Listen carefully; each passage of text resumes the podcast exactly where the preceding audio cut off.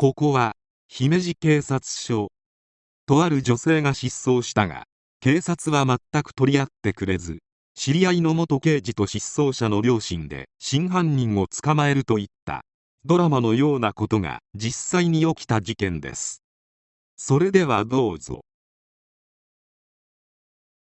2005年1月20日当時23歳の女性会社員とその友人の23歳の専門学生の女性が失踪した。失踪者の両親が姫路警察署に捜索願いを提出。しかし警察は年間1200人もの捜索願いが出ているのでいちいち相手にできないと一切相手にしなかった。状況を聞くに警察はこの段階で事件性はないと判断したのだ。とはいえ両親は娘のマンションには現金などが残っていたため単なる家出ではないと考え連日姫路警察署を訪れ捜索を依頼。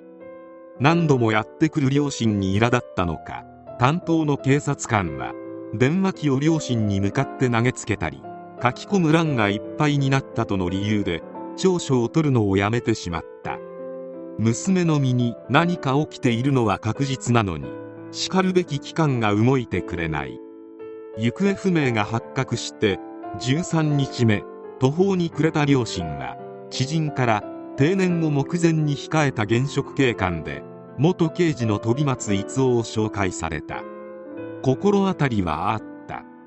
以前娘は上田光一と名乗る男を自宅に連れてきた。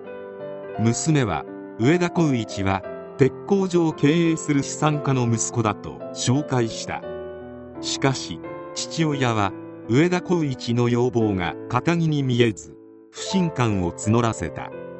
父親は男の写真を撮り車のナンバーを控えていた。飛松はこれらの少ない手がかりから独力で上田光一と名乗った男の自宅と本名が高柳和也であることを突き止めた。そして姫路警察署にその後を託した。行方不明から19日が経過した頃両親と姫路警察署員2名が高柳和也の自宅へ。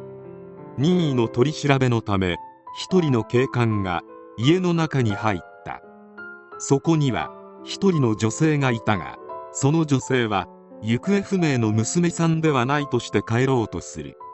そこで両親が家の中へ入れてもらったところ異臭が漂いただならぬ状態であることを直ちに察した。そして室内にはスタンガン等の拘束器具や薬物が散乱しており床に血痕を見つけ加えて女性の意識が朦朧としていたのだ。これはどう考えても普通じゃない。警官に再度室内を調べるよう依頼した。ところが再度室内に入った警官は異常なしとしてその場を立ち去ってしまった。もう警察は全く当てにならないため両親は飛松逸夫を現場に呼んだ。現場に到着した飛松は高柳の口の中から甘い匂いがしたため一発で覚醒剤をやっているなと見抜いた。そこで高柳を追及すると覚醒剤を服用したことを認めたため再度警察に連絡。1月30日高柳和也を覚醒剤取締法違反で逮捕。これで警察が娘の失踪を知り得る人間を調べることができる。しかしその願望はまたも裏切られることになる。両親が高柳の母親の許可を得て室内を探すと娘のネックレスや財布等を発見。しかし警察は娘さんの失踪事件とは関係ないと言い張り娘さんは生きており風俗店で働いているので帰ってきたら温かく迎えてほしい。と事実無根の情報を両親に伝えたのだ。娘さんがお店に働いているなどというのは何の根拠もない虚言である。それにもかかわらずマスコミにはそう伝え一部マスコミがそれを発表してしまった。そして警察が取り調べを続けた後高柳は失踪した娘さんとその友人のもう一人の女性の2人を手にかけたことを認めた。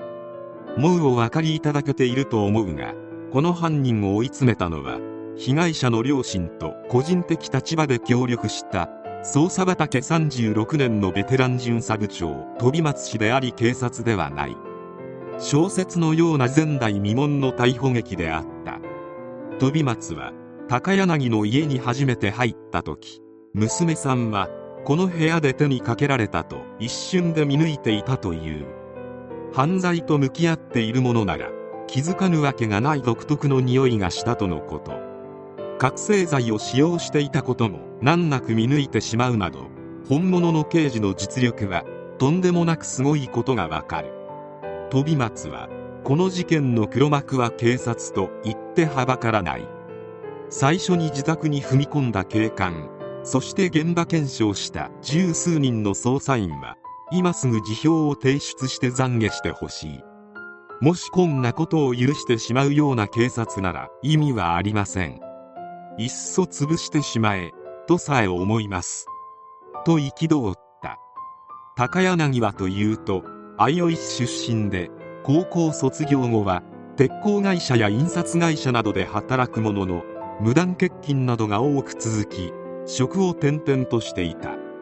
また結婚の経験はあるがすぐに離婚している。2001年には交通事故を起こしており2人の命を奪ったことにより服役している。出所後いつしか覚醒剤を常用するようになっていた。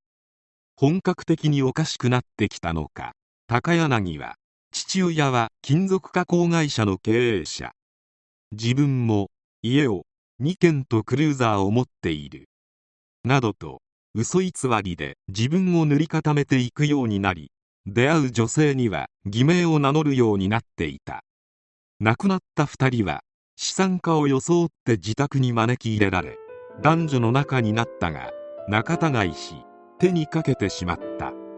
実際高柳の自宅周辺では男の怒鳴り声や女性の悲鳴などが深夜に何度も聞こえたようである。しかし事件の真相は非常に曖昧であった。というのも高柳の証言が非常に曖昧でとても成人した人間の国語能力ではなかったのだ。薬の影響もあったのかもしれない。後半にて弁護側は会社員女性について相手が襲いかかってきたもので正当防衛が成立すると無罪を主張した。検察側は極めて自己中心的な残忍かつ悪質な犯行で各遺族の処罰感情も極めて峻烈だと断じた。高柳は2人に謝りたい。遺族に深い傷と悲しみを与えて申し訳ないと謝罪した。裁判長は動機について自分が資産家であるとの嘘が発覚すれば報復されると恐れていたところ女性から髪をつかまれたことで激高し犯行に及んだと認定。犯行の重大性を真剣に受け入れようとせず公正の余地は乏しいと断じ2013年11月25日に最高裁判所により上告が棄却され死刑が確定した。この事件では失踪した女性の両親が姫路警察署に捜査願いを提出したが警察は全く動こうとしなかった。飛松氏がいなければ事件は闇の中に葬られていたかもしれない。あまりの不手際誠意のなさそして職務怠慢っぷりを警察側も認めざるを得ず天津さえ娘さんを勝手に風俗嬢と決めつけるなどの虚言まで言い放つなど遺族に対し土下座謝罪をすることになった。この事件を聞いて桶川の事件を思い出す方も多いかもしれない。どちらも警察の職務怠慢が目立った事件であり非常によく似ている。桶川の事件は埼玉で1999年に起きたがこの事件は姫路で2005年に発生している。数年後に同様の事件が起きていることから改善があったとは言い難い。警察が対応してくれないのは本当に怖い。もはや一般市民が頼るものがなくなるからだ。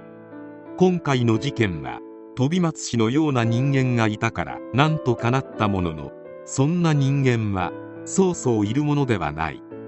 困ったものである。